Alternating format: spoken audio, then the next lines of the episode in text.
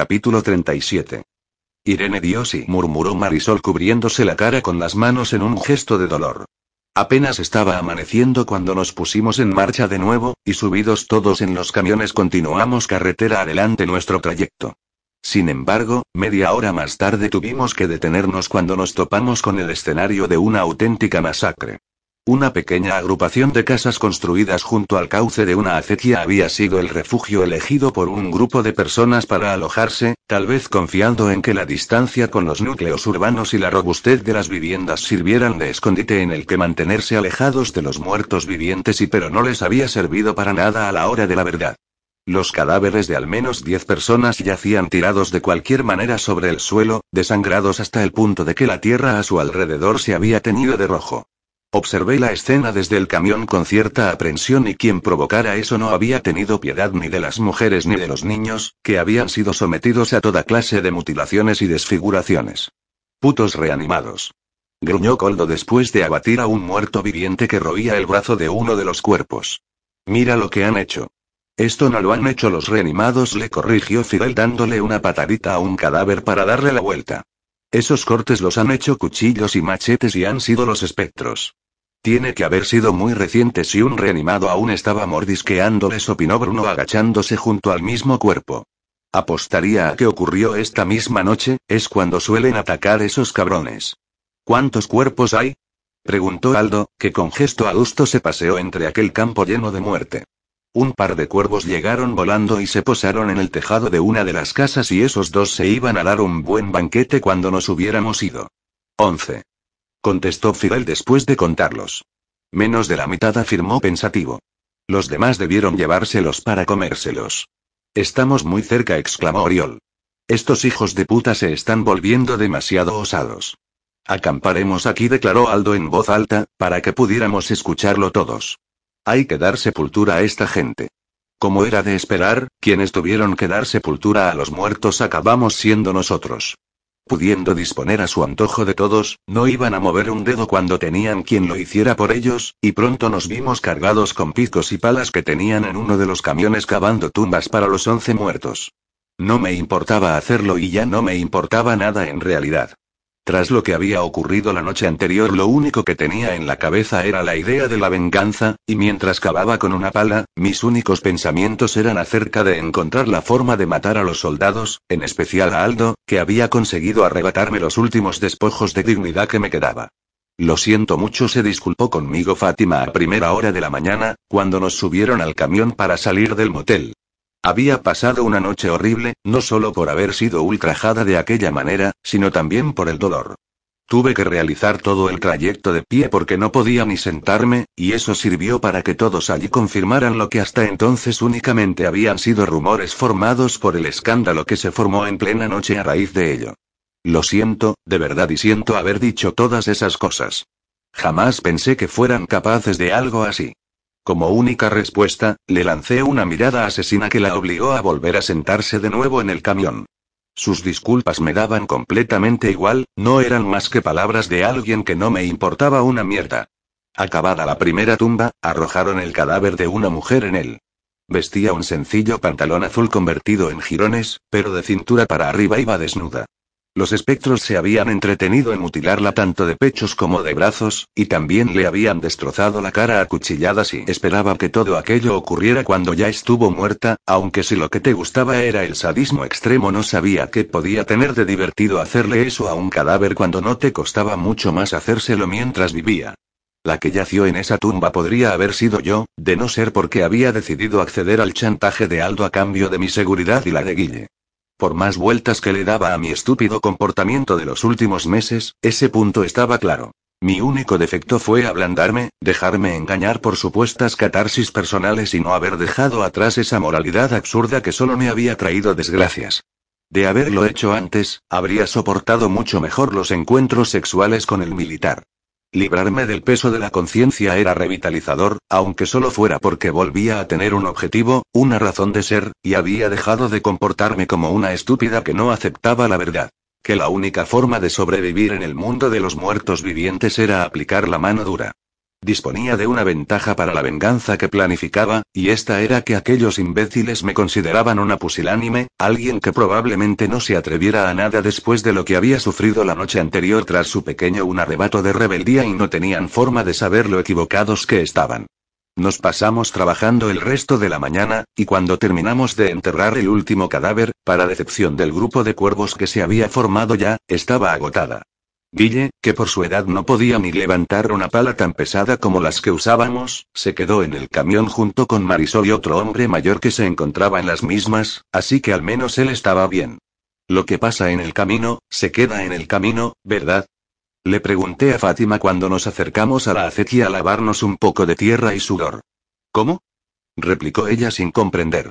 Teméis a Dávila, pero las comunidades que dirige son lugares civilizados, ¿no es cierto? Insistí. Bueno, sí, todo lo civilizados que cabe esperar, tal y como están las cosas. Respondió mirándome con preocupación. No querrán un escándalo de abusos sexuales a su espalda y lo que pasa en el camino, en el camino se queda reflexioné en voz alta. Eso significa que no voy a pisar esa comunidad. Se librarán de mí, que no soy nadie, ni siquiera una de los vuestros, para librarse de una potencial molestia. Fátima me miró boquiabierta, pero no supo qué decirme, algo que ya esperaba y ella solo era una pobre idiota más a merced de los acontecimientos. Cuando sentí la presencia de Aldo a mi espalda no pude evitar sonreír, aunque eliminé ese gesto de mi cara antes de incorporarme y darme la vuelta. Fátima se apresuró a regresar con los demás, y ni siquiera miró atrás mientras se alejaba. Vamos. Me dijo el militar agarrándome del brazo y tirando de mí en dirección a una de las casas. Oriol, que vigilaba al resto de prisioneros, se quedó mirándonos mientras nos metíamos en el interior de la vivienda más cercana, un pequeño chalecito que en otro tiempo debió tener su encanto, pero donde la marca de los espectros también había llegado. Las manchas de sangre del suelo indicaban que las depravadas criaturas lograron entrar allí y causar estragos, aunque no se encontró ningún cuerpo dentro. Por favor, no me hagas daño. Fingí suplicarle cuando, una vez en el salón, me arrojó al suelo con brusquedad. El motivo por el que me llevaba aparte era evidente. Lo de ayer fue y un error, juro que no volveré a hacerlo. Teníamos un trato, me espetó descolgándose el fusil de la espalda y apuntándome con él, cosa que por un instante me hizo temer por mi integridad, porque no me esperaba que fuera a querer sacrificarme allí mismo, como si fuera un caballo cojo. Tu vida y la del niño, ¿recuerdas? Lo recordaban muy bien y no podría olvidarlo jamás. Por favor, no lo hagas.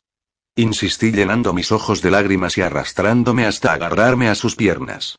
No sabía cuándo, pero al fin había aprendido a fingir que lloraba. Haré lo que quieras que haga, las veces que quieras y lo juro y déjame demostrártelo.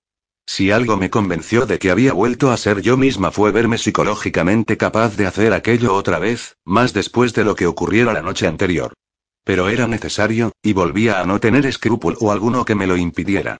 Desabrocharle el pantalón y bajárselo hasta las rodillas fue sencillo, lo difícil llegó cuando me vi en la tesitura de volver a tener que vérmelas con su miembro viril en la boca y sin embargo, toda esa rabia que sentía a raíz de ello sirvió para aumentar mi determinación, y pronto el fin justificó cualquier medio.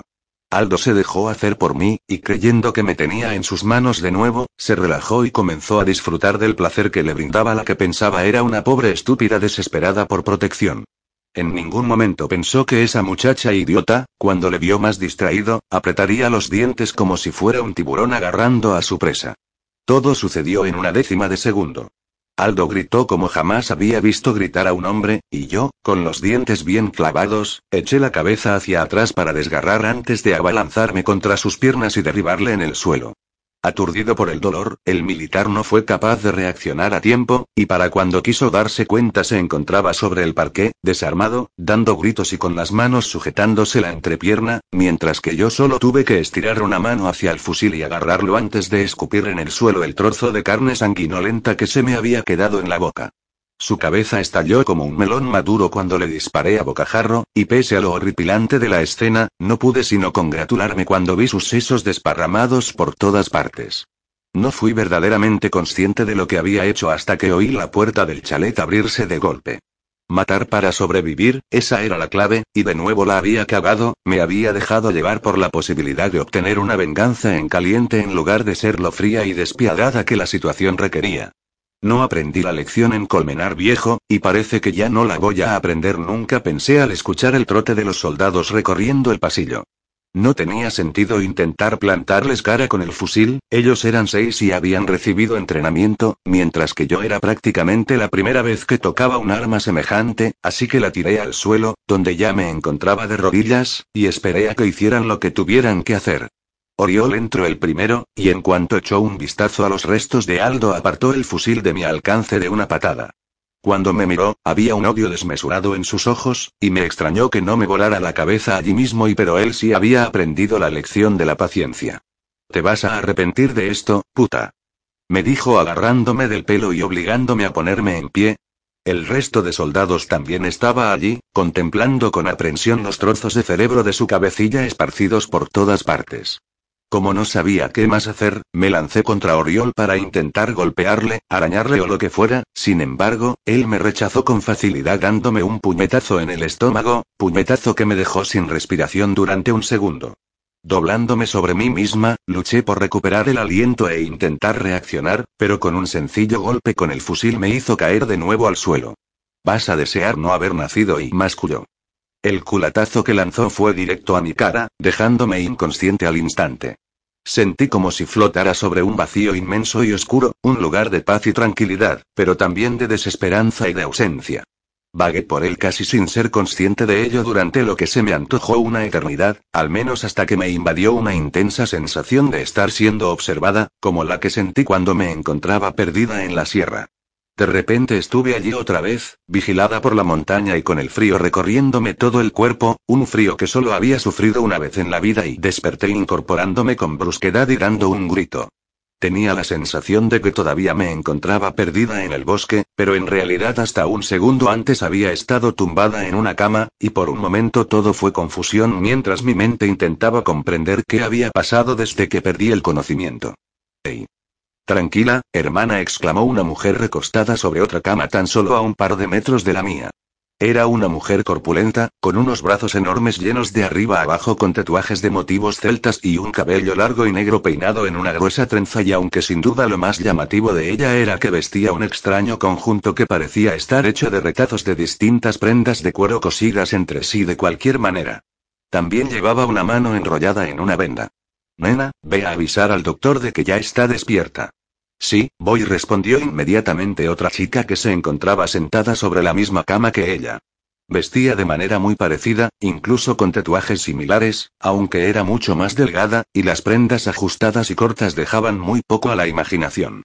Lucía un negro y corto cabello peinado hacia atrás, y se había pintado símbolos tribales por toda la cara. ¿Dónde estoy? Pregunté sintiéndome muy mareada cuando la chica se marchó por la puerta de la habitación. Aquello parecía el dormitorio de una casa, incluso había una mesita de noche entre las dos camas, y por la ventana entraba la luz del sol.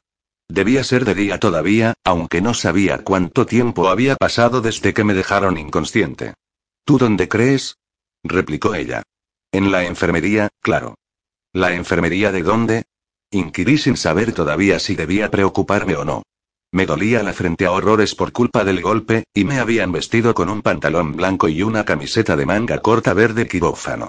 Vaya, te han debido dar fuerte en la cabeza, ¿eh? exclamó ella mirándome casi divertida.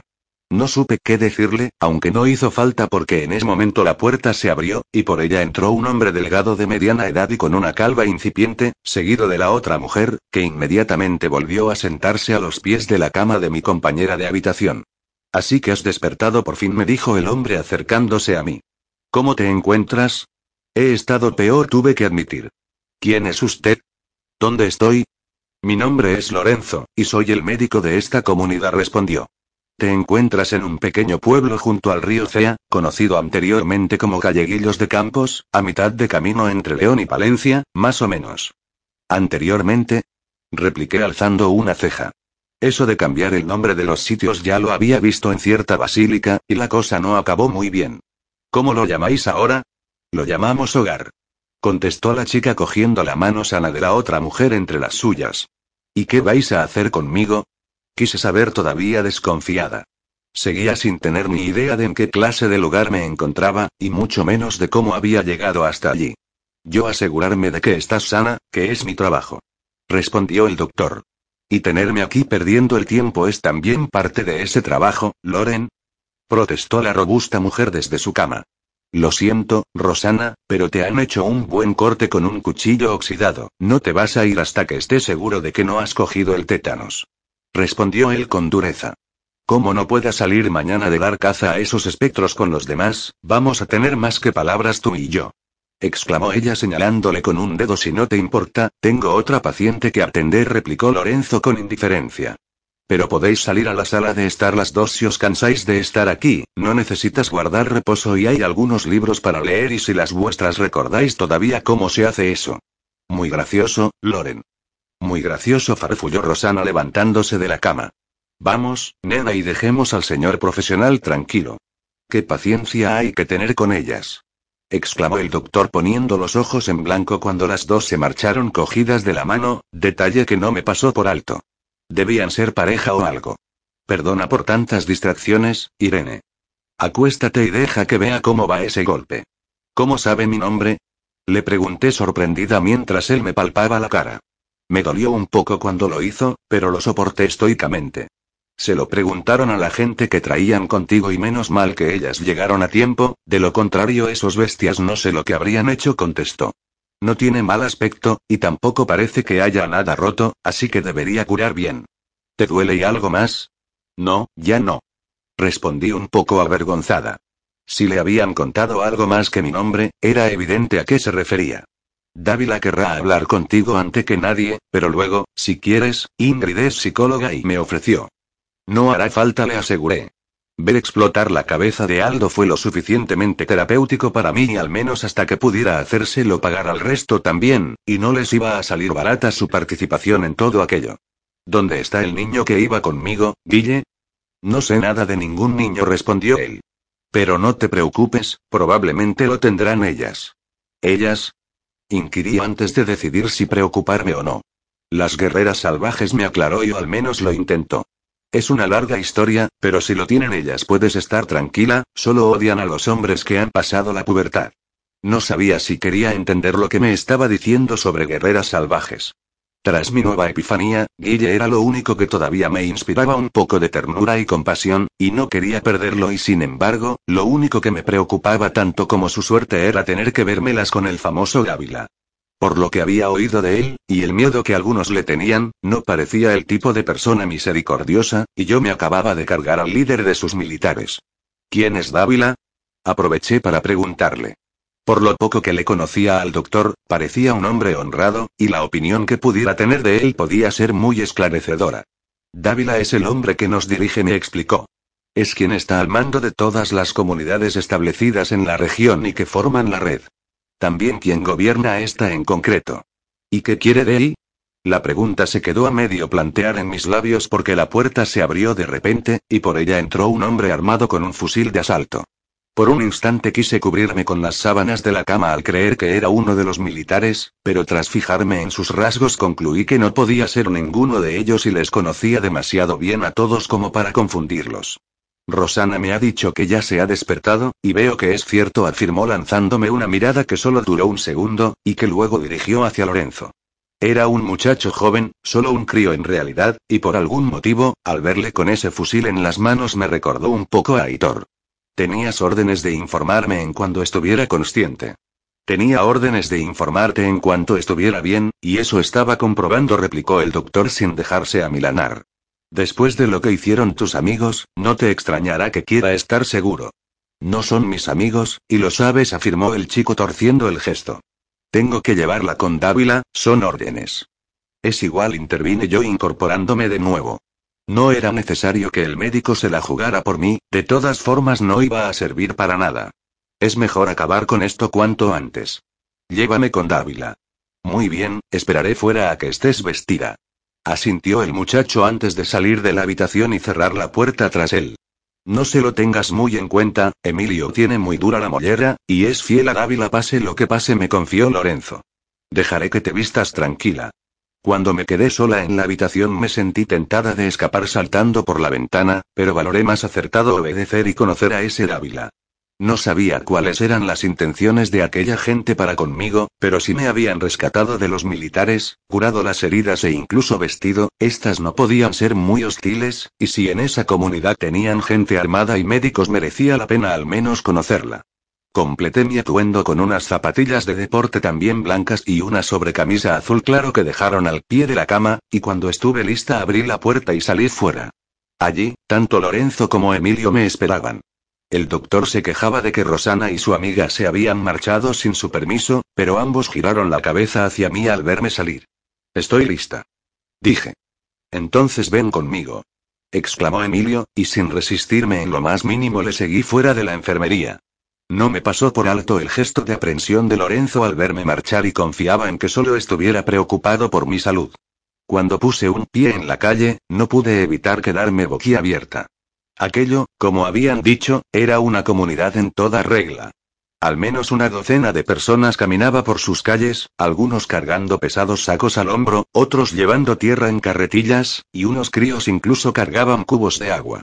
Todos tenían aspecto de estar un poco cansados, pero por lo demás parecían sanos y limpios, y tal y como estaban las cosas eso era mucho. Estamos levantando un muro alrededor del pueblo, me explicó Emilio mientras me escoltaba en dirección desconocida. Pese a que al principio intentara hacerse el duro, en el fondo no era tan estricto como quería aparentar, así que tal vez Lorenzo tuviera razón y su actitud inicial se debiera únicamente a su lealtad por Dávila.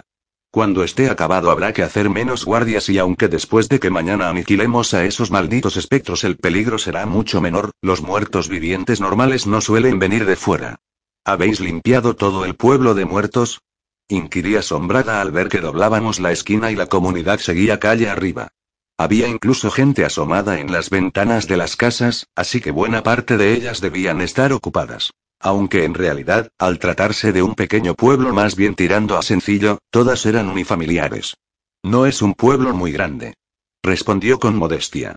No lo era, pero desde luego eso era mejor que lo que había organizado Santa Mónica al instalarse en el centro de uno rodeado de resucitados aunque allí todo el mundo parecía temer más a los espectros esos que a los muertos vivientes. Un hombre pasó tirando de una vaca seguido de un par de críos que correteaban sin zapatos por el suelo embarrado. Sentí un poco de aprensión al pensar en Rille, pero me guardé ese sentimiento hasta que alguien me dijera que había sido de él, no quería parecer débil. Al doblar otra esquina nos topamos con una curiosa aparición. Apoyada en una pared, una mujer alta y delgada daba mordiscos a una manzana mientras contemplaba a la gente trabajar. Esa imagen no habría tenido nada de particular de no ser porque la mujer vestía unos pantalones cortos hechos con retazos de piel, al estilo de las dos de la enfermería, y sobre la cintura solo llevaba un top negro que únicamente le cubría los pechos. En el cinturón de aquel curioso pantalón portaba dos cuchillos en vainas de cuero y la funda de una pistola y colgada a la espalda nada menos que una espada de más de un metro de largo.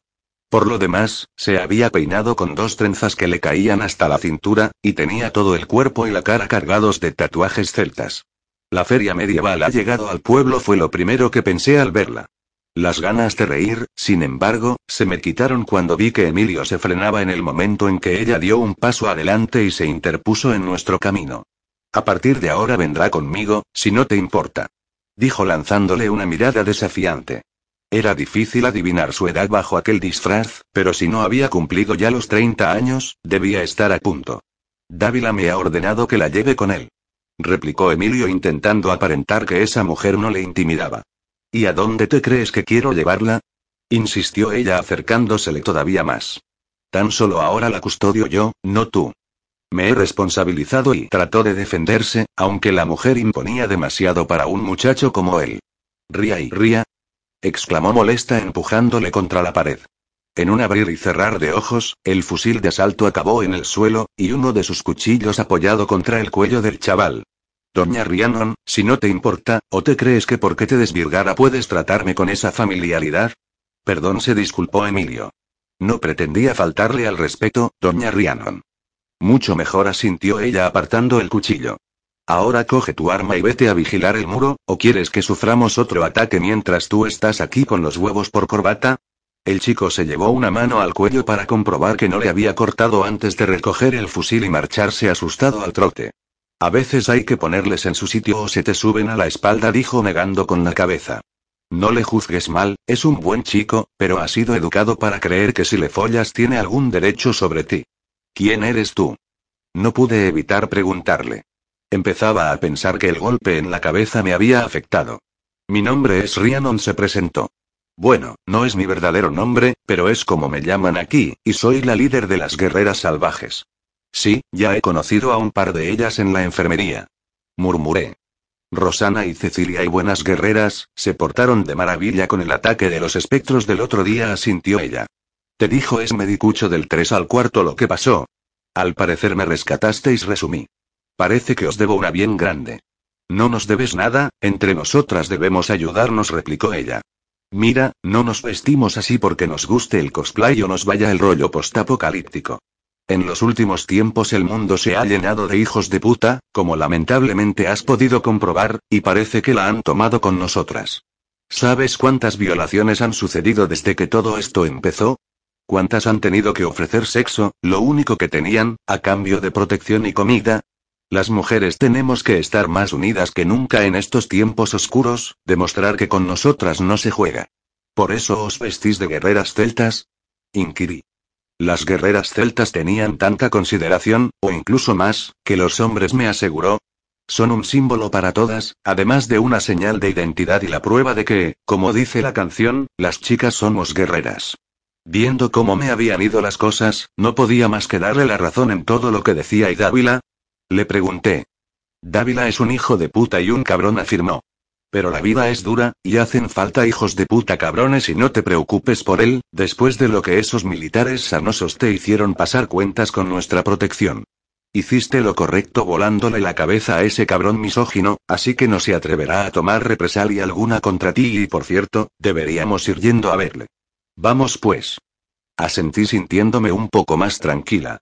Todo apuntaba a que iba a escaparme de Rositas, y eso estaba bien. Hasta parecía que había acertado matando a ese imbécil y desde luego eso era mejor que seguir siendo su puta o ser yo la muerta.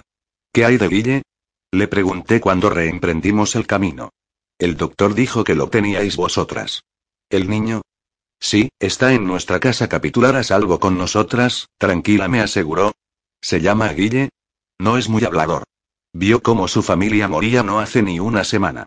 Le expliqué. Bueno, aquí estará bien, dijo ella. Hay otros niños de su edad, y en cuanto acabemos con los espectros la comunidad será completamente segura. Entonces es verdad que vais a atacar a los espectros. Comenté.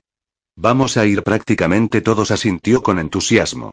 Nosotras, la milicia, hasta los militares de mierda y bueno, ahora que no está Aldo no sé, igual nos hacen un favor y se largan.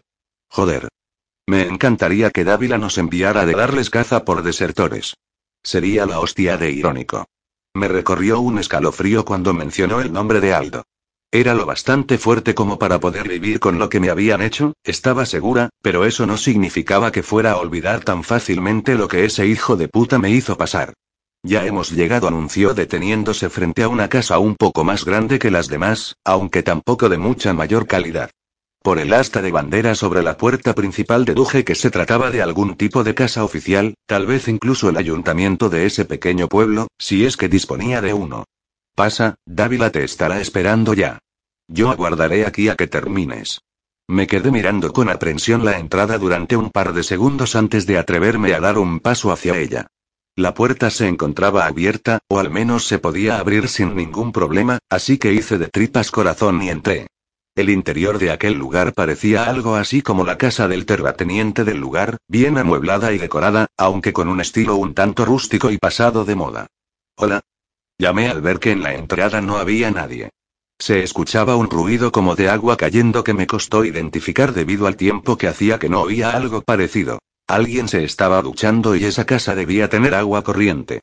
Señor Dávila, la entrada daba directamente a unas escaleras que llevaba al piso superior, de donde provenía el ruido de la ducha, pero por un lado se entraba a un comedor muy amplio, adornado con un par de estanterías llenas de libros y algunos cuadros de motivos de caza muy acordes con el estilo de la casa. Junto a un ventanal había una pequeña mesita con una botella de vino a medio beber encima, además de un vaso todavía lleno y un cenicero con un cigarro a medio fumar. Un hombre que se encontraba sentado en una silla junto a mesa cogió el cigarro y le dio una calada. No aparentaba tener más de 40 años, y su rostro triangular, figura delgada y pelo corto y bien peinado le habrían conferido cierto atractivo de no ser por los ojos y aquellos ojos eran tan inquietantes y estremecedores que habrían detenido la carga de un rinoceronte con una mirada amenazante, y en esos instantes estaban fijos en mí. ¿Es usted el señor Dávila? Me atreví a preguntarle. Eso me temo, respondió él sin mutar el gesto, soltando el humo del cigarro muy lentamente. Y tú debes ser la famosa Irene, ¿no es cierto? Eso me temo. Contesté. Pasa, siéntate, me ofreció señalando una silla frente a la suya. ¿Quieres un cigarrillo, o un vaso de vino? Es crianza, de lo mejorcito que hemos encontrado por aquí. No fumo, pero voy a aceptar ese vaso. Le dije. Sentía la boca muy seca, y hacía meses que no cataba un buen vino. Solícito, se levantó al tiempo que yo me sentaba y se dirigió supuse que a la cocina, de donde volvió un instante más tarde con un vaso en el que sirvió el vino. Le di un trago para probarlo y descubrí que no mentía, era un buen crianza. Ojalá el resto de las cosas se conservaran también con el paso del tiempo como el vino o los cigarrillos, afirmó volviéndose a sentar. Eso nos habría ahorrado algunas dificultades en el pasado. Aún así, este lugar es impresionante, me pareció oportuno decirle, por mostrarme yo también amable y suavizar un poco la tensión que sentía. ¿Cuánta gente vive en esta comunidad? Antes de que los zombies aparecieran, este pueblo tenía tan solo unos 100 habitantes, ahora somos la mitad y bueno, la mitad menos uno, gracias a ti respondió consiguiendo que se me atragantara el vino. Sabía que estaba allí para responder por la muerte de Aldo, pero no esperaba que fuera a sacar el tema de forma tan desenfadada. Has tenido mucha suerte, ¿sabes? No permito lo que te hicieron dentro de mis fronteras, pero mis fronteras son muy pequeñas. No esperaba que nadie fuera a ser castigado por unas cuantas violaciones, exclamé torciendo el gesto y entendiendo lo que quería decir. Esas cosas pertenecen a otros tiempos. Cuando alguien decide abandonarnos, deja de estar bajo mi protección, y por lo tanto su suerte ya no es asunto mío, argumentó con cierta indiferencia. Envía a Aldo y los suyos a por esa gente, no tenían que hacerles ningún daño, demasiados están muriendo ya por culpa de los espectros y tengo la intención de recolocarlos por separado para cubrir las bajas, pero al parecer te viste en medio cuando no tenías ninguna relación con esto y se aprovecharon de la situación. A veces la suerte no acompaña. Repliqué con desdén. Es impresionante que te lo tomes tan bien. Afirmó alzando una ceja. No soy muy de quejarme y no, eres más de volar cabezas, señaló permitiéndose mostrar media sonrisa. Esto es interesante, por lo que me han contado los chicos de Aldo, te dejaste hacer prácticamente de todo a cambio de tu vida y la del niño. ¿Qué tiene de interesante? Inquirí frunciendo el ceño.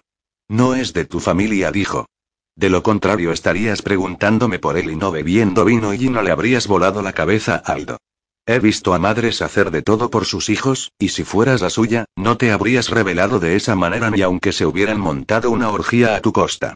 Su tío y yo fuimos pareja durante unos meses, resumí antes de que siguiera pinchándome con esos comentarios. Ahora están todos muertos, y yo me hice cargo de él. Interesante, ¿lo ves? Señaló. ¿Sabes? Si algo he aprendido en estos tiempos es que la única forma sensata de sobrevivir en este jodido mundo es que todo te importe una mierda, así que dime qué hace que cometas la insensatez de un niño con el que apenas tienes vínculos te importe como para dejarte follar por un ser tan despreciable como el capitán Aldo Valverde. La agresividad de su vocabulario me dejó muda durante un segundo. Solo de pensar en esos acontecimientos que nombraba tan a la ligera se me hacía un nudo en la garganta y pero respondí. Cuando le reventé la cabeza con su propio fusil volví a un camino que ya sé por dónde te acaba llevando, porque lo he recorrido antes le expliqué. Ese niño es el último vínculo que me queda con mi conciencia. Ante esa respuesta, Dávila guardó silencio y se limitó a miraré como si me estuviera evaluando. Por un segundo sentí unas ganas tan repentinas como inexplicables de echarme a llorar, y de no ser porque finalmente fue él quien habló, le habría acabado suplicando que acabara con aquella entrevista y me dejara ir a ver a Guille de una vez. El sonido de la ducha se interrumpió en ese mismo momento, e instintivamente miré hacia arriba con curiosidad. ¿Tenéis agua corriente? Aproveché para preguntarle. De momento hemos logrado llevar agua del río a algunas casas, pero nos faltan fontaneros, respondió dirigiendo también su mirada hacia el techo. Creo que ya ha terminado y puedes bajar un momento. Añadió dando un grito para quien estuviera arriba pudiera escucharle. Me giré y esperé a que esa persona apareciera, y cuando terminó de bajar las escaleras, lo hizo enrollada en una corta toalla y secándose el pelo con una más pequeña. Era una mujer más o menos de mi edad, morena y delgada, y efectivamente se acababa de duchar, algo más que insólito. ¿Qué ocurre? preguntó mirándome con curiosidad. Loreto, te presento a Irene. Irene, Loreto hizo las presentaciones Dávila.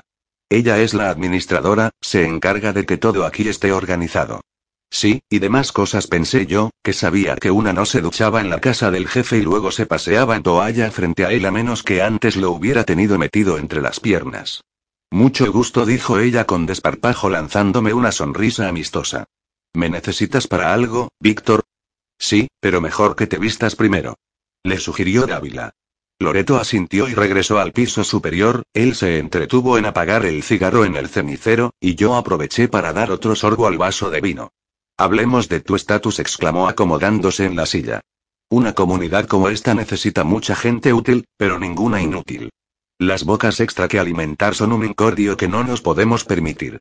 No soy ninguna inútil, he sobrevivido prácticamente sola desde que todo esto comenzó, me defendí. Tal vez no sepa y pintarme la cara o ordeñar vacas, pero devuélvame mi pistola y verá lo que puedo hacer. Este lugar, así como todas las comunidades bajo mi mando, se asemejan mucho a hormigueros, afirmó. Tenemos trabajadores y tenemos soldados, todo el que quiere recibir su parte tiene que hacer también su parte. ¿Estás diciendo que quieres ser una soldado? Eso estoy diciendo. Asentí.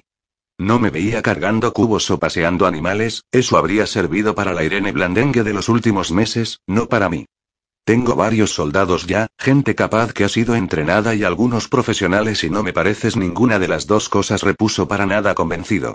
No puedo dar una oportunidad y un arma a cualquiera que diga que quiere ser soldado para no tener que ordeñar vacas o labrar la tierra.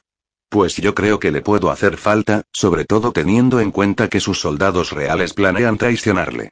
Dejé caer la bomba casi con indiferencia, como si no fuera nada importante, y aunque esperé que el efecto en él fuera mucho mayor, en su terrible mirada pude ver leves destellos de curiosidad. Lo escuché de sus propias bocas.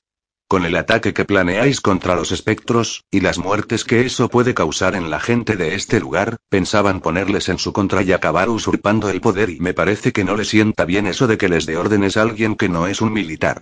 Dávila frunció el ceño, y ese gesto en su cara se me antojó tan peligroso que me alegró que no fuera dirigido hacia mí. Detesto a los militares, confesó. No les soporto, sencillamente no les soporto. Esos aires de grandeza que se dan al creerse más capaces que los demás solo ocultan el hecho de que, si estamos en esta situación, es únicamente por su fracaso a la hora de luchar contra los zombies. Hasta ahora les he necesitado porque son buenos pegando tiros, pero como comprenderás, la mera idea de que esos inútiles descerebrados puedan volver a coger las riendas del mundo civilizado no me atrae demasiado. Eso puedo entenderlo, yo tampoco les he cogido cariño precisamente. Afirmé. Me estaba oliendo algo así desde hacía tiempo, no me cuentas nada nuevo, salvo confirmar mis temores, masculló enfadado. Últimamente Aldo estaba demasiado rebelde, se creía intocable por la importancia que se daba, igual que sus hombres, que no hacen más que crear problemas con la gente de Rhiannon. Se podría decir entonces que matando a ese hijo de puta le hice un favor, simplifiqué. A lo mejor podemos llegar a un acuerdo donde los dos salgamos beneficiados. ¿Un acuerdo? replicó levantando una ceja con interés. ¿De qué tipo? Usted me da un arma y me envía mañana con los demás a acabar con los espectros, y yo me encargo de que ninguno de esos capullos uniformados regrese de la batalla, respondí. Yo me vengo de ellos y al mismo tiempo le demuestro que no soy ninguna inútil, y usted se libra de la amenaza que suponen para su liderazgo. Todos ganamos. En la batalla contra los espectros estarán ellos, y no creo que hayan olvidado lo que le hiciste a su cabecilla, me advirtió. Puede que seas tú la que no vuelva y las guerreras salvajes no pueden protegerte siempre. Usted sigue sin perder nada si es así, le dije encogiéndome de hombros. ¿Tenemos un trato? Lo tenemos. Asintió dando su conformidad, y yo me sentí satisfecha con ello. No me importaba meterme en una guerra con unos seres que ni tan siquiera comprendía, tampoco la posibilidad de que los soldados tomaran represalias contra mí y yo solo quería encontrar un refugio y vengarme. Si el universo era incapaz de impartir justicia, lo haría yo a mi manera, que sería despiadada y cruel, y además con ello me ganaría un lugar en una comunidad próspera cuyo líder me debería una. No podía pedir nada mejor, salvo quizá darme yo también una ducha. Loreto bajó las escaleras ya completamente vestida. Llevaba un conjunto vaquero que le favorecía bastante con unas botas de montaña a juego. Loreto, lleva a nuestra nueva compañera a la que será su casa a partir de ahora. Le indicó Dávila.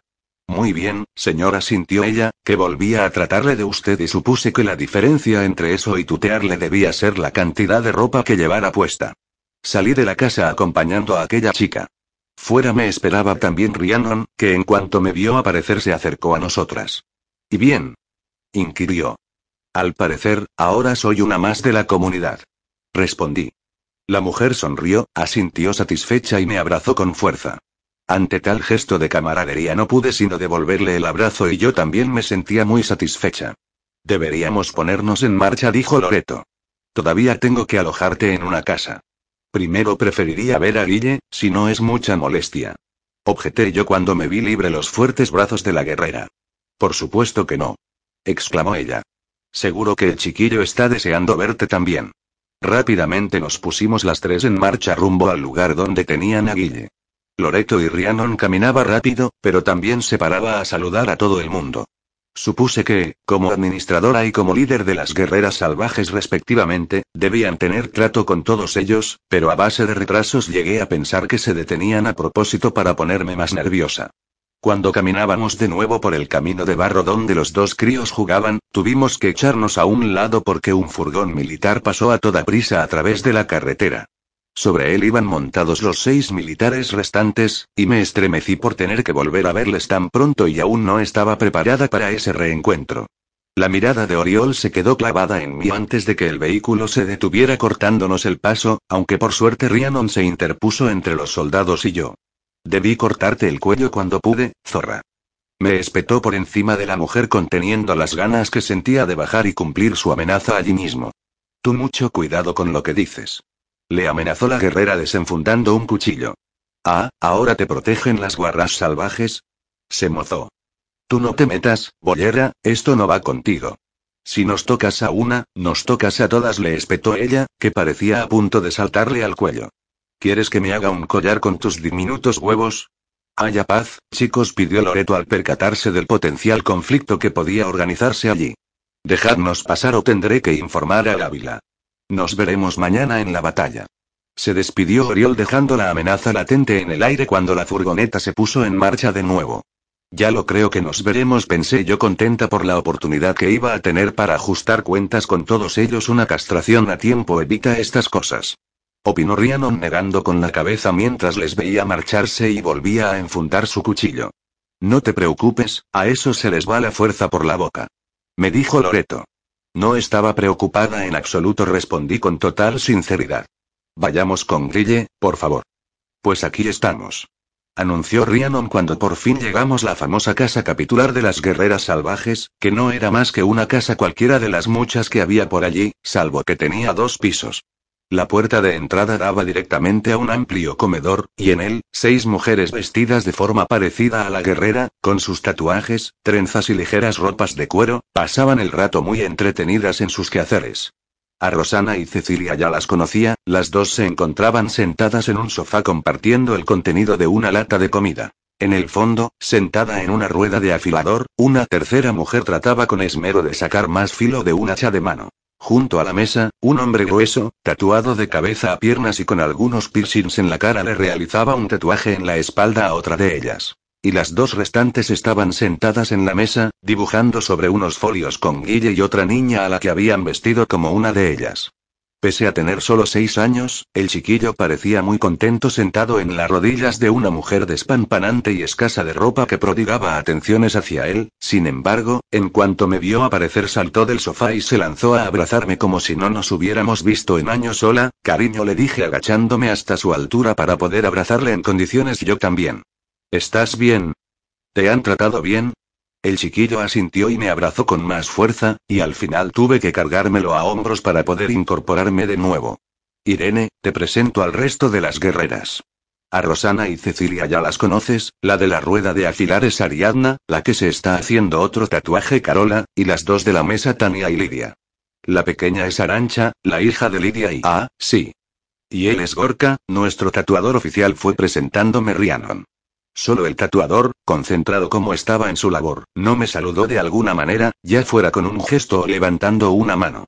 Hermanas, os presento a Irene, una nueva compañera en la comunidad. Mucho gusto, dije yo.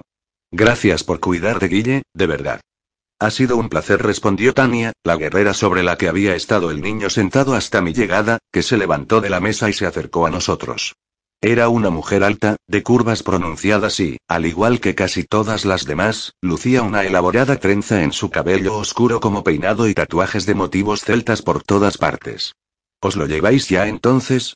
Sí, a su nueva casa confirmó Loreto.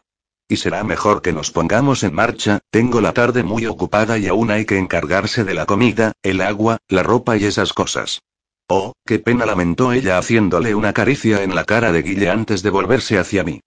Que sepas que para mí es un honor conocer a la persona que le voló la cabeza a ese mamonazo de Aldo. Se me revuelven las tripas solo de pensar en tener que ver a su gente mañana en la batalla. No será a los únicos que veáis, yo también estaré en ella. Les aseguré. La de Aldo no era la única cabeza que tenía pensado volar. Capítulo 38. Gonzalo cuando desperté, la cabeza me daba auténticas vueltas de campana.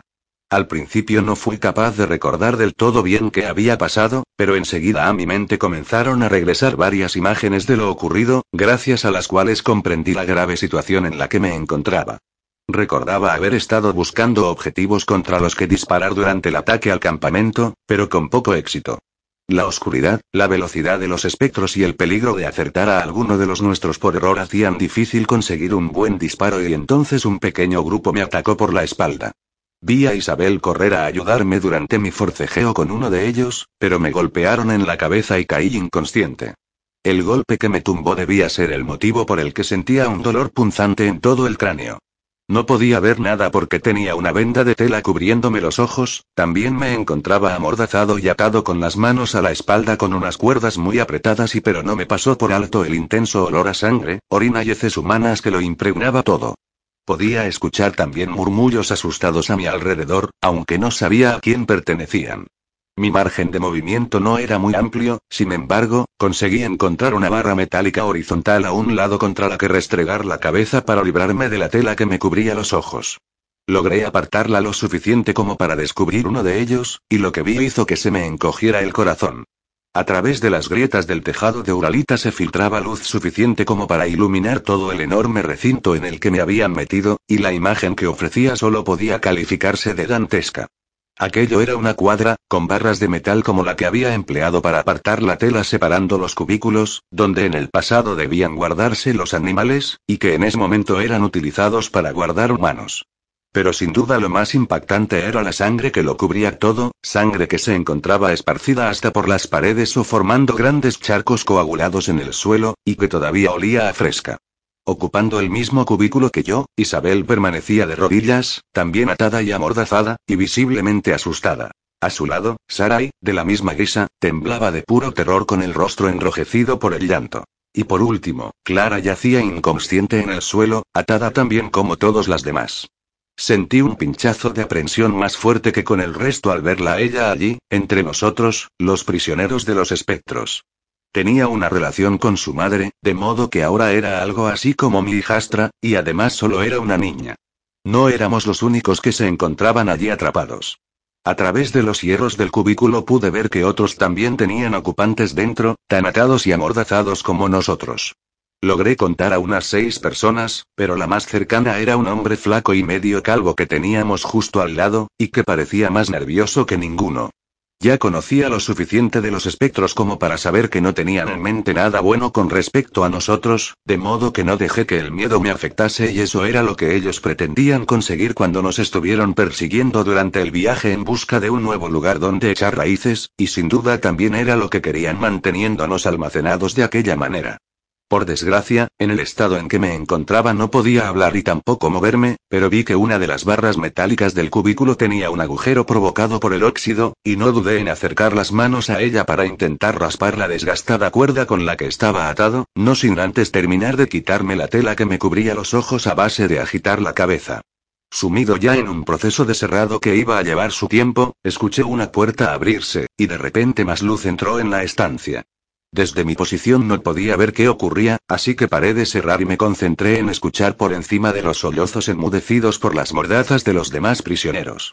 Oí los pasos de lo que me parecieron tres personas, y cuando se acercaron un poco más, confirmé que en efecto lo eran y que además eran personas de verdad, lo que me dejó completamente atónito. Los tres vestían harapos manchados de sangre, hollín y suciedad, pero también mostraban gestos adustos en rostros sin rastro alguno de descomposición. No pueden ser espectros, me dije al verlos pasar junto a nuestro cubículo y detener frente al de al lado. Recordaba de los espectros que, si bien se comportaban con tanta agilidad e inteligencia como un humano, sus cuerpos estaban tan muertos y podridos como los de un reanimado y yo mismo lo había confirmado al abatir al que surgió de entre los matorrales. Por tanto, lo que estaban viendo mis ojos no tenía ningún sentido. Los tres presuntos espectros abrieron la puerta del cubículo, y al escuchar el sonido, el ocupante medio calvo comenzó a temblar todavía más y a gritar por debajo de la mordaza. Aquello provocó un revuelo generalizado en los demás prisioneros, que reaccionaron con miedo al pánico de aquel pobre hombre. Dos de los espectros entraron, le agarraron de los brazos y le sacaron fuera mientras el hombre pataleaba y trataba de resistirse, pero fue completamente en vano. Sin dirigirse una palabra entre ellos, le arrastraron en dirección a una mesa metálica colocada en un extremo de la cuadra, una a la que no había prestado atención hasta momento por estar atento a otras cosas más urgentes. Aquello no tenía buena pinta, ni por asomo. La mesa se encontraba completamente cubierta de sangre seca, más incluso que el resto de del lugar y cuando los espectros obligaron al hombre a tumbarse sobre ella, comprendí que aquel edificio no era una cuadra, sino un matadero. Un cuarto espectro, en concreto una mujer, se unió al grupo de tres, que libró de las ataduras a su víctima solo para volver a amarrarle de nuevo contra la mesa. Una vez posicionado, comenzaron a desnudarle rompiéndole la ropa a cuchilladas. La mujer le quitó los zapatos, los examinó y luego los guardó en un saco que llevaba con ella. También registró los bolsillos de su pantalón y le arrancó un anillo del dedo. Supuse que era la encargada de rescatar cualquier cosa valiosa que pudiera llevar encima, aunque ignoraba que podía considerar esa gente valioso. Acabado el saqueo, comenzó un espectáculo que creí que no volvería a ver después de las atrocidades que tuve que presenciar en Colmenar Viejo con los sectarios. En cierto modo, fue como volver a esos momentos, y empecé a sentir gotas de sudor frío caerme por la frente debido a ello. Uno de los espectros colocó un cubo metálico al pie de la mesa, y con un afilado cuchillo que le entregaron cortó el cuello del hombre, que retorciéndose impotente y tratando de chillar comenzó a sangrar a borbotones, sangre que acababa cayendo dentro del cubo. Es un matadero, pensé, de verdad es un matadero. Nunca había presenciado la matanza de un animal, pero estaba claro que los espectros no iban a desaprovechar ni la sangre de aquel tipo. El pobre desgraciado no tardó en dejar de moverse, y entonces empezó lo realmente desagradable. Comenzaron decapitándole, algo lógico si no querían que toda la carne se echara a perder si el cuerpo revivía. El espectro encargado de ello lo hizo con auténtica maestría, aprovechando la misma incisión con la que le cortó la garganta para alcanzar hasta las vértebras del cuello. Estas las seccionó con un hacha de mano que también le tendió uno de sus acompañantes. Lo siguiente fue repetir la operación para seccionar manos y pies, para acto seguido continuar con la emasculación. Después, con una incisión longitudinal cortó desde el esternón hasta la pelvis, abriendo el cuerpo en canal y comenzando a extraer las tripas y órganos internos. Corazón, pulmones e hígado fueron guardados aparte. Cuando emplearon una sierra para abrirle el tórax, Sarai se desmayó. Tal vez no pudiera ver aquello de la forma en que lo hacía yo, pero tener que escucharlo era casi igual de escalofriante, y no lo soportó más. Su desmayo sirvió para devolverme al momento y urgirme a continuar cerrando mis ataduras y si no quería que todos acabáramos como ese pobre hombre, más valía que encontrara la forma de liberarme. La cuerda tardó en romperse más de lo que me hubiera gustado. El despiece humano no tardaría mucho en concluir, e ignoraba lo que tenían pensado hacer después con el resto de prisioneros que estábamos allí. De lo que ya no dudaba era de la naturaleza de los espectros. Era evidente que no podían ser muertos vivientes de ningún tipo, sino personas vivas que habían empleado la artimaña de rodearse de olor a podrido para moverse entre los reanimados de verdad. Era tan evidente que me sentía muy estúpido por no haberme dado cuenta, en especial cuando casi se podía decir que ese truco lo inventé yo. El motivo por el que un grupo de gente había acabado de aquella manera, recurriendo al canibalismo y camuflándose entre los muertos para acosar a los vivos, era harina de otro costal. Con las manos libres por fin, me apresuré a desatar las cuerdas que mantenían sujetos mis pies, y en cuanto pude moverme me lancé a ayudar a los demás. Teniendo a Sara y desmayada y Clara inconsciente, solo me quedaba Isabel para que me echara una mano con aquello, de modo que fue a ella a la primera que intenté soltar. Aunque a juzgar por su cara de pánico ella también había interpretado correctamente los sonidos del descuartizamiento humano, parecía haberlo soportado mejor que la chica. Presionado por el peligro, me di más prisa de la debida a la hora de deshacer los nudos, y uno de los espectros se percató de que algo estaba pasando. Mierda. Murmuré al darme cuenta de que comenzaba a acercarse. Isabel dijo algo ininteligible por debajo de la mordaza, pero no le hice caso y tenía que liberarla para que me ayudara contra los cuatro espectros que había allí antes de que me detuvieran. No tuve suerte en esa ocasión. El espectro, dándose cuenta de lo que ocurría, se apresuró en llegar hasta nosotros armado con un cuchillo antes de que pudiera terminar con las ataduras de Isabel. Cuando abrió la portezuela metálica sus otros amigos espectros ya corrían hacia allí también, de modo que no me quedó otra más que lanzarme contra él para intentar quitarle de en medio. Ambos caímos rodando al suelo con la embestida, rebozándonos de sangre y porquería en el proceso, pero él salió peor parado. No era un hombre fuerte, me di cuenta en cuanto le tuve debajo, y me fue fácil reducirlo y arrebatarle el cuchillo de las manos antes de que llegaran los demás. Él forcejeó e intentó quitarme de encima, pero su propia arma acabó clavada en su ojo sin que pudiera evitarlo. Dejó de moverse de inmediato al atravesarle el cerebro, y de la herida comenzó a fluir la sangre oscura, pero roja, de un ser vivo. Cuando los otros tres espectros me alcanzaron yo ya me encontraba en pie y preparado para hacerles frente. Solo uno de ellos, que portaba un enorme cuchillo ensangrentado que hasta un momento antes había estado utilizando para el despiece, podía suponer un peligro por su corpulencia y el arma que cargaba, así que preferí evitarle y abrirme paso a través de los otros. No quería luchar, no tenía claro si habría podido ganar de enzarzarme en un combate, y no sabía cómo de cerca tendrían los refuerzos esos seres, así que solo podía intentar salir de allí. Hice un amago de ataque que sirvió para que el espectro de la mujer, el más débil, retrocediera un paso, proporcionándome el espacio que necesitaba para lanzarme hacia la puerta que me sacaría de aquel lugar. Tuve que empujar a un lado al tercer espectro para abrirme paso, pero logré dejarles atrás. Salía la luz del sol, aunque ese día había amanecido medio nublado, y pisé sobre un terreno asfaltado frente a la entrada al matadero. Me encontraba en mitad de una calle perteneciente a un polígono industrial, y justo delante disponía de unas vistas inmejorables de una ciudad calcinada. Palencia deduje inmediatamente. Eso tenía todo el sentido del mundo, explicaba el hollín con el que se cubrían los espectros y que comenzaran a perseguirnos cuando nos aproximábamos a la ciudad y además, el ataque al convoy se había producido también cerca de allí, si los mapas no mentían. No tuve mucho tiempo de pararme a pensar porque los tres espectros no tardaron en darme alcance, e ignoraba cuántos más de ellos podía haber por allí. Escuchando sus pasos tras de mí, comencé a correr calle arriba buscando una salida, un escondite o lo que fuera. Doblé en la primera esquina y me topé con una calle llena de contenedores industriales, donde también había por lo menos cinco o seis de esos seres dando vueltas y sin embargo, lo más curioso de todo fue ver que la calle terminaba en un muro de hormigón tan alto que alcanzaba los tejados de las naves industriales de alrededor. Es una zona segura, me dije a mí mismo. Dudaba mucho que un muro que cortaba en dos la carretera estuviera allí antes, y aquel sitio, las afueras de una ciudad, era un buen lugar donde montar una de esas instalaciones. El muro tenía además una enorme puerta metálica, que en esos momentos se encontraba abierta. Me di cuenta enseguida que los contenedores industriales estaban puestos allí para molestar el paso, seguramente con la intención de evitar que demasiados reanimados se pudieran acercar de golpe. Todo aquello era una información interesante, pero no tenía importancia alguna en ese momento, más allá de que la calle hacia la que había girado era un callejón sin salida por el que no podía seguir. Me deslicé entre los contenedores para apartarme de la vista de los otros espectros y me aproximé a la calle de enfrente. No pude ver cómo mis perseguidores entraban al callejón, pero sí que oí pasos apresurados, a los que se sumaron algunos nuevos de los refuerzos que consiguieron tras advertir a los demás. La única salida que tenía, a menos que quisiera meterme en la boca del lobo probando suerte dentro de la zona segura, era la entrada abierta de una nave industrial a unos pocos metros.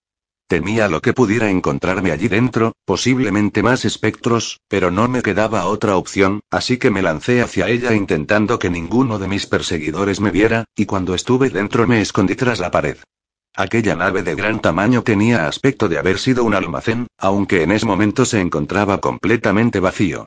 Una segunda entrada justo frente a la primera me devolvió la esperanza de ser capaz de escapar, pero entonces escuché pasos que se acercaban corriendo y si sabían que aquella puerta estaba abierta, debieron deducir fácilmente que sería el lugar por donde intentaría huir. No tuve tiempo para pensar, el primero que atravesó el umbral recibió una puñalada a la altura del pecho, que lancé desde un lado antes de que pudiera verme. El desdichado espectro cayó fulminado de inmediato, pero arrastró consigo el cuchillo, que se deslizó de mis manos manchadas de sangre.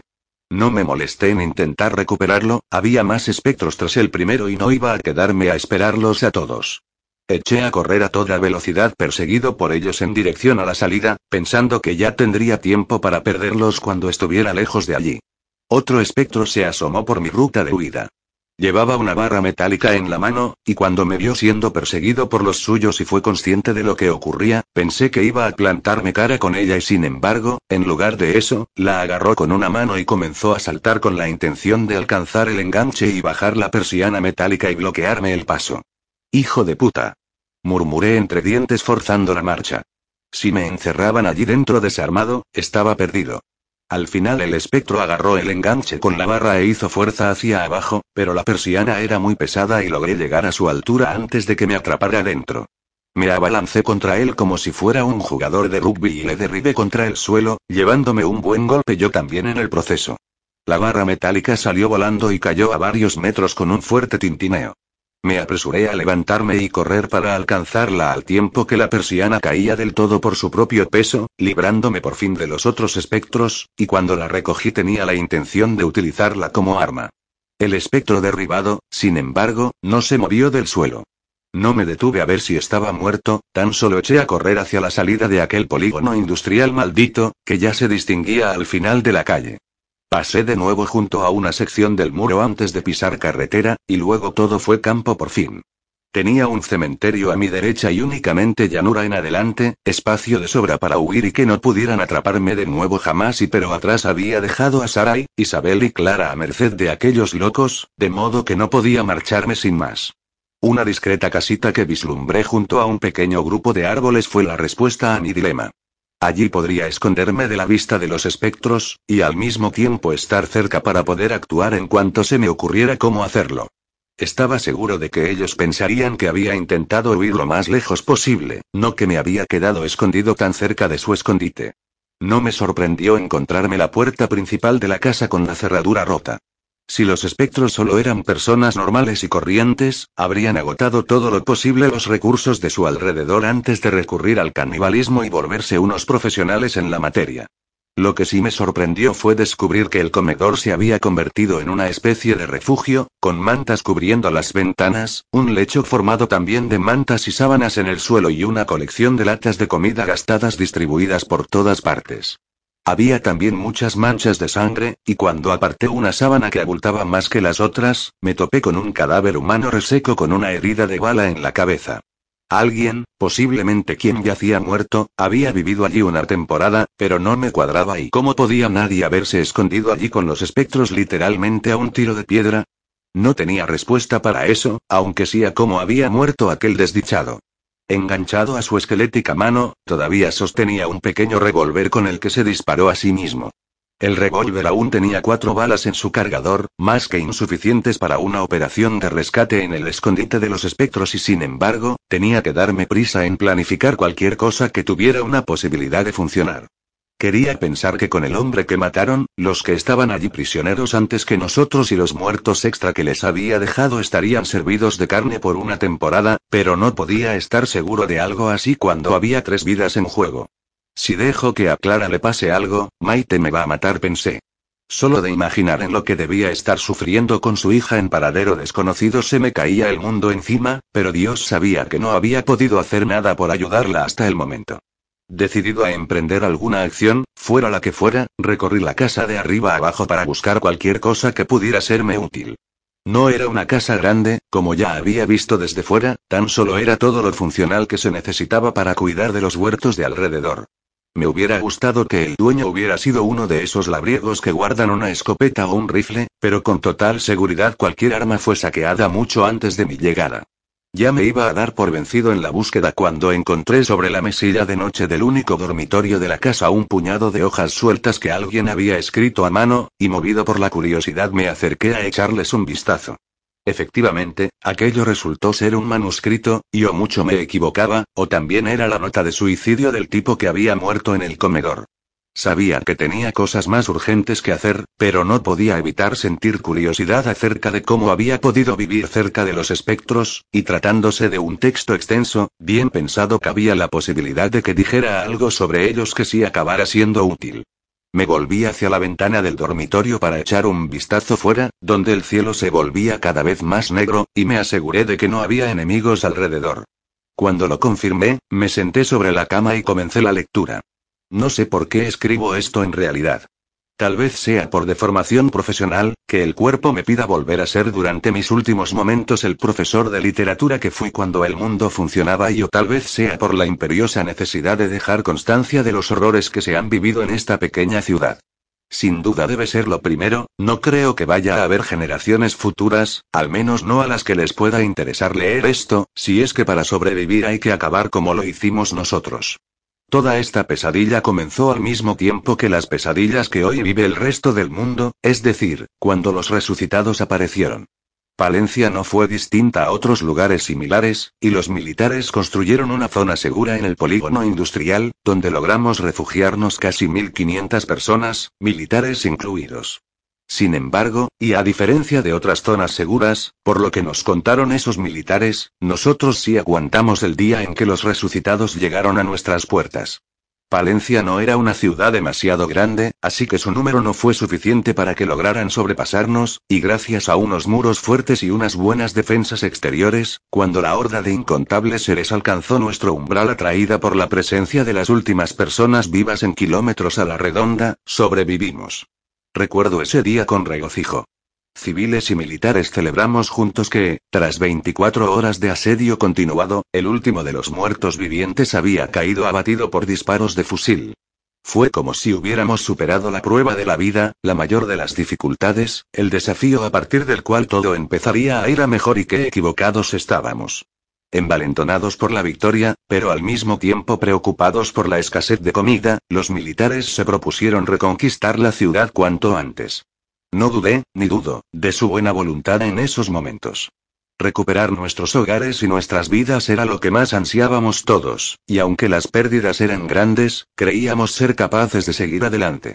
El día que hasta el último militar salió de la zona segura en pos de la reconquista solo faltó que tiraran pétalos de rosa a su paso. Nadie creyó que no lo conseguirían y ni siquiera yo, pesimista por naturaleza, pensé que aquello podía suponer su final. Todos nos equivocamos de nuevo. Los militares no volvieron jamás. Ignoro si la totalidad murió a manos de los innumerables muertos vivientes que aún quedaban en la ciudad, o si solo lo hicieron muchos y los demás prefirieron no volver a la zona segura y cargar con la responsabilidad que suponíamos para ellos, pero el hecho es que no volvieron. Durante algunos días se escucharon en la lejanía los disparos producto de escaramuzas, hasta que reinó el silencio tanto en Palencia como en la zona segura. Nadie sabía qué hacer a continuación, cómo resolver aquella situación. Volver a tocar la tierra con los pies tras creernos a salvo fue un golpe muy duro, y no supimos llevarlo bien. Cundió la desesperación, donde antes nos reíamos de los muertos vivientes, ahora teníamos demasiado miedo de ellos como para intentar salir fuera y si los militares no lo habían conseguido con su entrenamiento y sus armas, ¿cómo lo haríamos nosotros? Solo podíamos quedarnos tras la protección de los muros y esperar nadie sabía muy bien a qué. Alguien acabaría viniendo en nuestra ayuda, era lo que tocaba, la única opción que nos quedaba, así que esperamos. Teníamos suministro de agua potable suficiente para todos, pero nos acabamos quedando sin provisiones al cabo de unos días. Fueron momentos terribles, de mucha tensión y mucho miedo. Hubo peleas por los últimos restos de comida, incluso muertos por esas peleas y por la desnutrición que acabaron resucitando y creando más muertos entre sí. Mujeres vendieron su cuerpo a cambio de migajas para dar de comer a sus hijos, pero antes de conseguirlo, alguien les robaba la comida por la fuerza. No tardaron en comenzar los suicidios, gente que no podía más y que prefería quitarse la vida a vivir en aquellas condiciones y no podía culparlas. Apenas soy consciente de cómo logré sobrevivir yo a todo aquello, pero sí recuerdo el hambre, un hambre como el que ningún ser humano del primer mundo ha podido sentir jamás, un hambre cegadora, que no te permitía pensar en otra cosa que en conseguir comida como fuera. Ese sentimiento fue el que una noche desató un horror cuyas consecuencias no fuimos capaces de medir en su momento. Un grupito atrapó a un hombre que estaba devorando el cadáver de su propio hijo pequeño, muerto de hambre esa misma noche. La consternación fue grande, incluso los que se habían vuelto más violentos y robaban sin pudor a mujeres y niños la poca comida que lograban rapiñar entre la basura se horrorizaron ante aquel repugnante acto. Se acordó encerrar al hombre en un despacho de una de las naves industriales e intentar olvidar todo aquello y pero la idea caló. De no haber sido porque mi cadáver habría servido para que algún desgraciado se alimentara, me habría suicidado en el momento en que comenzó una rapiña que comenzó a arrancar nuestra humanidad a jirones. No amanecía un día sin que al menos diez personas hubieran muerto en ataques nocturnos y sus cadáveres aparecieran en los huesos después de haber servido de banquete. Se formaron pequeñas bandas que cazaban conjuntamente para mayor efectividad, y como si de auténticos depredadores se trataran, sus primeras víctimas fueron los niños. No había objetivo más fácil que ellos, y eliminar la resistencia de las familias a esos ataques solo propició más carne en el menú. Cuando no quedaron niños, fueron a por las mujeres, segundo objetivo más sencillo. Estas, atemorizadas, buscaron protección, pero no siempre la consiguieron de una manera altruista. Juana era profesora de matemáticas en el mismo instituto que yo, la conocía solo de vista, y en la zona segura no habíamos hablado demasiado. Tenía entre los profesores cierta fama de ligera de cascos, pero dudo que disfrutara de tener que satisfacer diariamente las necesidades de los diez hombres que formaban la banda que la protegía. La última vez que la vi parecía solo un fantasma de lo que una vez fue, y por dentro estaba tan muerta como los resucitados del exterior. Esa misma noche la banda debió cansarse de ella, o no lograron una presa mejor, porque se convirtió en su cena. Sobreviví ese tiempo formando piña con gente como yo, que individualmente no éramos nadie, pero que en grupo podíamos defendernos unos a otros. Las buenas intenciones, sin embargo, no existen cuando el hambre aprieta, y personas era lo único que había por allí para comer. Me avergüenza decir que acabé recurriendo también al canibalismo para vivir. En el instante en que por fin algo más grande y jugoso que el pellejo de una rata o un insecto entró en mi boca tenía en mente mil y una excusas y racionalizaciones a mi comportamiento, pero los hechos son que traicioné, maté y me comí a alguien, y eso no se puede cambiar. Ahora me doy cuenta que debía acabar con mi vida antes de llegar a ese punto, me habría marchado del mundo con la conciencia más tranquila, pero no lo hice, y tendré que cargar con ello si es que hay algo más allá de este valle de lágrimas. Se llegó a un punto de equilibrio cuando la mitad de los supervivientes de la zona segura ya estaban muertos y devorados. Todas las presas fáciles habían caído, los que quedábamos habíamos aprendido a vivir en un estado de paranoia constante, y a morir matando si era necesario para que ningún ataque compensara el riesgo para el atacante. Entonces, en el momento más desesperado, cuando apenas éramos humanos ya, el último vestigio que nos restaba de la gente civilizada que fuimos cobró fuerza, y acordamos que, si queríamos sobrevivir, las muertes tenían que producirse de forma ordenada. Desarrollamos un sistema en el que todos los días se sortearía al azar entre nosotros quienes serían los próximos en morir para alimentar a los demás, y a partir de ese momento, cada noche sacábamos una piedra de un saco y rezábamos para que fuese blanca y no negra. Los elegidos ofrecieron una sorprendentemente escasa resistencia, tal vez estuvieran tan hartos de esa vida que salir de ella de una manera piadosa les pareciera un final adecuado. Por descontado, también hubo súplicas, lloros, luchas, intentos de negociación y pero no sirvieron de nada, antes de que acabara el invierno, un tercio de los que éramos había sido devorado por los demás. No fueron tiempos más sencillos que los anteriores. El miedo a ser uno de los próximos en sacar la piedra negra se tornó en auténtica locura. No nos hablábamos, no reíamos, no llorábamos, solo esperábamos a la siguiente noche para comer o ser comidos. Fue en ese momento, con nuestras ropas hechas jirones por el desgaste y nuestras mentes al límite, cuando nos convertimos en los espectros y ni humanos ni resucitados, sino algo mucho peor. Un buen día, un pequeño grupo tuvo un momento de lucidez y se dio cuenta que el miedo y las penurias que sufríamos en la zona segura no tenían ningún sentido cuando eran mayores que el miedo y las penurias que sufriríamos fuera. Desesperados y sin nada que perder, abrieron las puertas de la zona segura armados con cuchillos y palos y salieron al exterior, al mundo de los muertos vivientes. Todo fue mejor a partir de entonces. Conseguimos comida que no habíamos tenido que matar entre súplicas antes de cocinarla, y nos vimos libres del hacinamiento y pero los muertos seguían allí fuera. Alguien, ignoro quién, descubrió que el olor cumplía una función importante a la hora de ser reconocidos como presas por los resucitados, por lo que experimentaron y se cubrieron de carne podrida de muerto viviente para poder moverse entre ellos.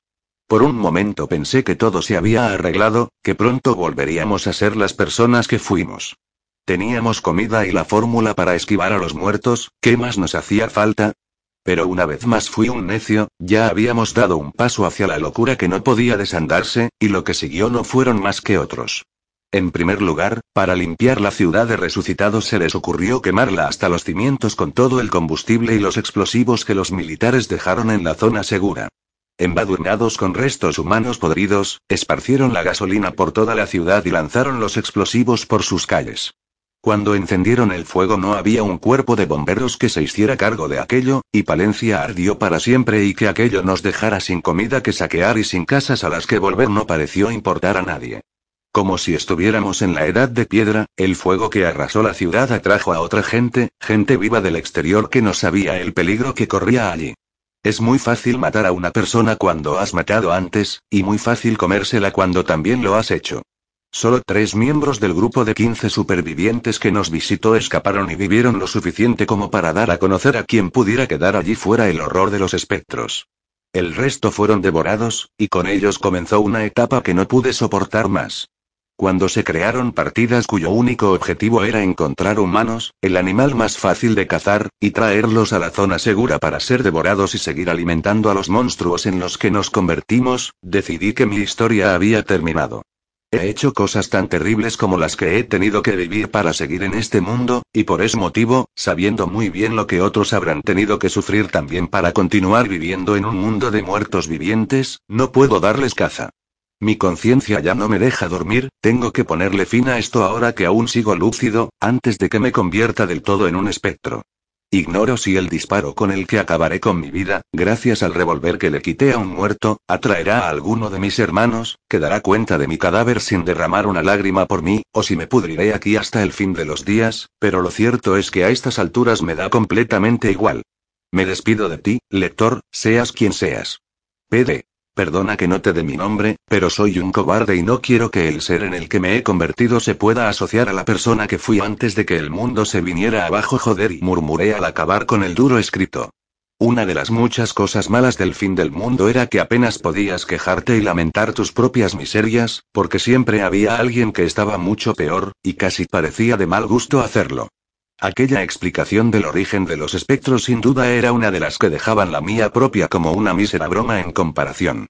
Me hubiera gustado sentir lástima por aquellos monstruos caníbales, pero por muy desesperados que estuvieran, sus atrocidades, por no contar lo que me habían hecho a mí mismo y a la comunidad, las consideraba injustificables. Como bien decía el arrepentido autor de aquel corto relato de terror, para intentar sobrevivir se habían convertido en monstruos peores aún que los muertos vivientes. No merecía la pena sentir compasión por algo así, y no me arrepentía de los espectros que habían muerto a mis manos hasta este momento, sino todo lo contrario. Interrumpí esa reflexión cuando escuché pasos en el exterior. Pensando que podía tratarse de una partida de espectros que me estuviera persiguiendo aún, me agazapé en el suelo y me asomé con discreción a una ventana para confirmarlo y cuál fue mi sorpresa cuando, en efecto, me encontré con un grupo de al menos seis espectros, pero en lugar de venir de la ciudad y dirigirse hacia la casa donde me escondía, venían desde las afueras y se dirigían hacia la ciudad. Una partida de caza que vuelve me dije al ver que cargaban varios cuerpos consigo, pobre gente. Pero el pobre gente se convirtió en un comentario menos genérico cuando me pareció reconocer a algunos de los cuerpos. Uno de ellos no tenía cabeza, y por el hollín que le cubría debía ser un espectro muerto sin ninguna duda, pero los otros dos los conocía a la perfección. Javier y murmuré. Y la otra, una mujer menuda vestida con poco estilo y mucho recato, solo podía ser y Judith. ¿Qué hacían allí? No podía entenderlo, si hubieran sido atrapados en combate, como nosotros, estarían con Isabel, Sara y Clara. Por la posición del sol sabía que era ya mediodía, y cuando desperté debíamos llevar ya horas allí. ¿Podían haber sufrido otro ataque? Si ese era el caso, solo podía desear que Maite estuviera bien. Me percaté de que ambos seguían vivos cuando les vi mover las manos que traían atadas, pero aunque me tranquilizó saber que vivían, en realidad eso no hacía más que dificultar mi objetivo. ¿Cómo diablos iba a salvar a cada vez más gente con cada vez más espectros en mi camino? Era un dilema que tenía que resolver y no sabía cómo. Incluso por un momento me sentí tentado de admitir que no había solución y simplemente marcharme de allí, abandonándolos a su suerte. Por supuesto, ese pensamiento quedó descartado en cuando me enfrenté a la posibilidad de verme las caras con Maite habiendo dejado atrás a su hija y sencillamente no podía ser, tenía que encontrar el modo. Pero, como cuando no tenía forma ni de enfrentarme a los pocos espectros que llevaban a Judith y a Javier? Era una sensación de impotencia desesperante. Se me ocurrió que tal vez pudiera aprovechar el momento en que les dejaran en la cuadra que servía de matadero para colarme.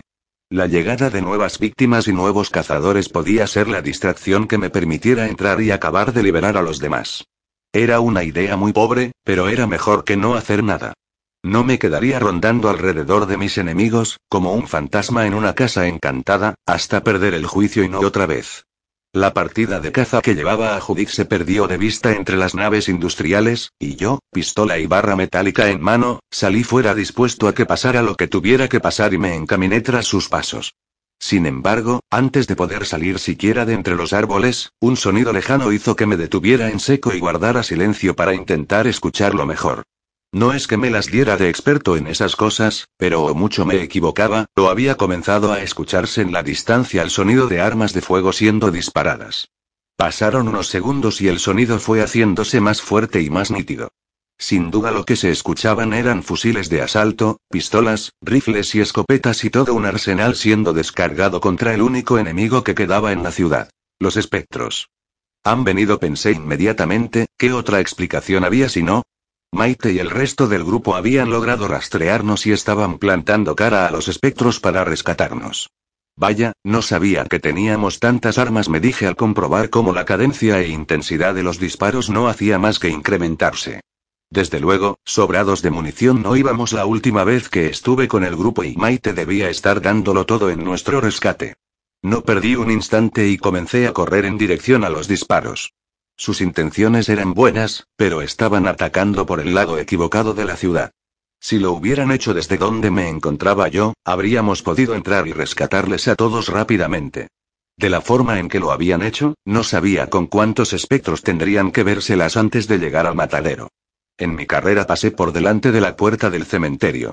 Me extrañó que no estuviera abierta y hubieran aprovechado los huesos de los muertos para hacer sopa o algo así, pero al igual que a los reanimados, los espectros parecían preferir las presas vivas. Cuando dejé atrás el camposanto podía escuchar el combate todavía más cerca, sin duda iba en la dirección correcta para unirme a mis compañeros en la lucha y pero entonces, al pasar junto a unos matorrales entre un pequeño grupito de tres árboles, me di de bruces contra alguien que cayó rodando al suelo conmigo. Joder. Gruñó con una voz que conocía, aunque no pude identificarle hasta que le tuve cara a cara en el suelo y era Eduardo. Antes de que pudiera abrir la boca y manifestar mi asombro y alegría por encontrarle, unas manos fuertes me aferraron de los hombros y tiraron de mí hasta ponerme en pie. Ramón tenía un puñal en las manos y amenazaba con clavármelo. No, espera, soy yo. exclamé intentando soltarme de su agarre. Coño. Bufó Ramón al reconocerme. Es Gonzalo clarificó Eduardo poniéndose en pie. ¿Gon?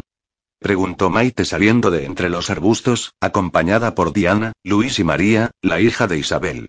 Se había quitado el parche del ojo, que todavía mostraba las marcas de la herida sufrida, algo que me sorprendió. Dios. ¿Eres tú de verdad?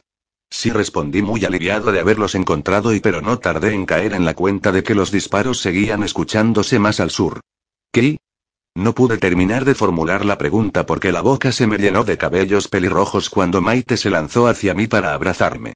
Me pilló tan de sorpresa porque no me esperaba esa muestra de afectividad delante de los demás después de lo secreta que había querido siempre que fuera nuestra relación, sin embargo, no quise desaprovechar la oportunidad y la abracé yo también y me gustaba tenerla pegada a mí, sentir su cuerpo contra el mío y el tacto de su cabello en mis manos, y no me importaron las miradas titubeantes del resto.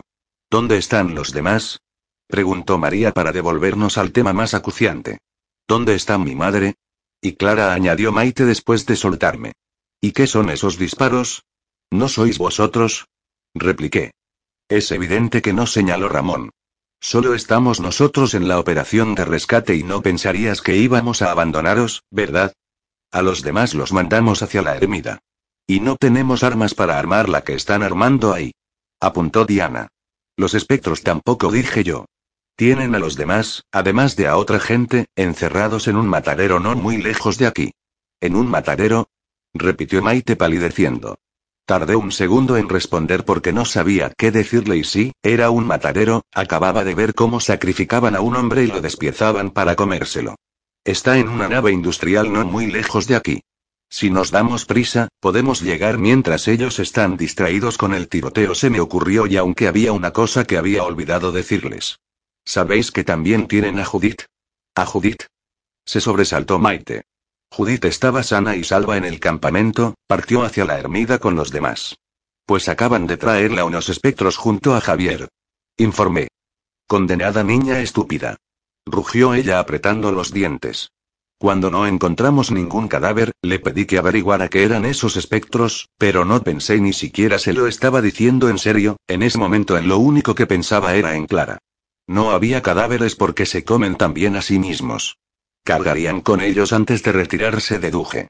Traían también el cuerpo de uno de los suyos sin cabeza, para que no se convirtiera. Eso suma dos al número de personas que tenemos que rescatar, resumió Luis. Judith, niña inconsciente, ¿y cómo han podido traerla antes de que nosotros llegáramos? se preguntó Diana. Ellos sabían a dónde venían, resolvió Eduardo. No tuvieron que seguir huellas y restos.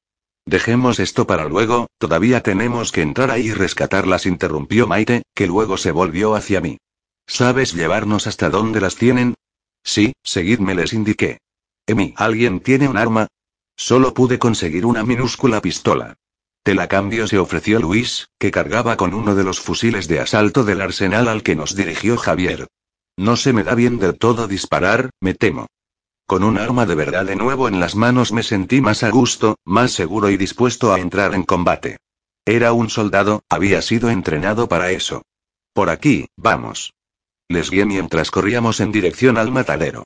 Tuvimos que pasar de nuevo junto al cementerio, hasta llegar a las proximidades de la arboleda donde se escondía la casita de la que acababa de salir, siempre escuchando el ruido de los disparos de fondo. Sea lo que sea, es una guerra en toda regla opinó Ramón del sonido de los combates cuando ya nos metíamos en la calle con la pared de hormigón. A esa altura podíamos encontrar espectros a la vuelta de la esquina, de modo que reducimos la velocidad hasta un trote rápido. ¿Eso era una zona segura? Preguntó Diana señalando el muro. Y lo sigue siendo, confirmé. Los reanimados no llegaron a entrar en ella y por eso sus habitantes acabaron como acabaron. Ninguno de ellos debió comprender del todo a qué me refería, pero no era momento de dar explicaciones, la distracción de los disparos no duraría para siempre, y aunque nuestro enemigo eran los espectros, estaba seguro de que a cualquiera de los demás le hacía tan poca ilusión el encontrarse con quien estuviera disparando que a mí.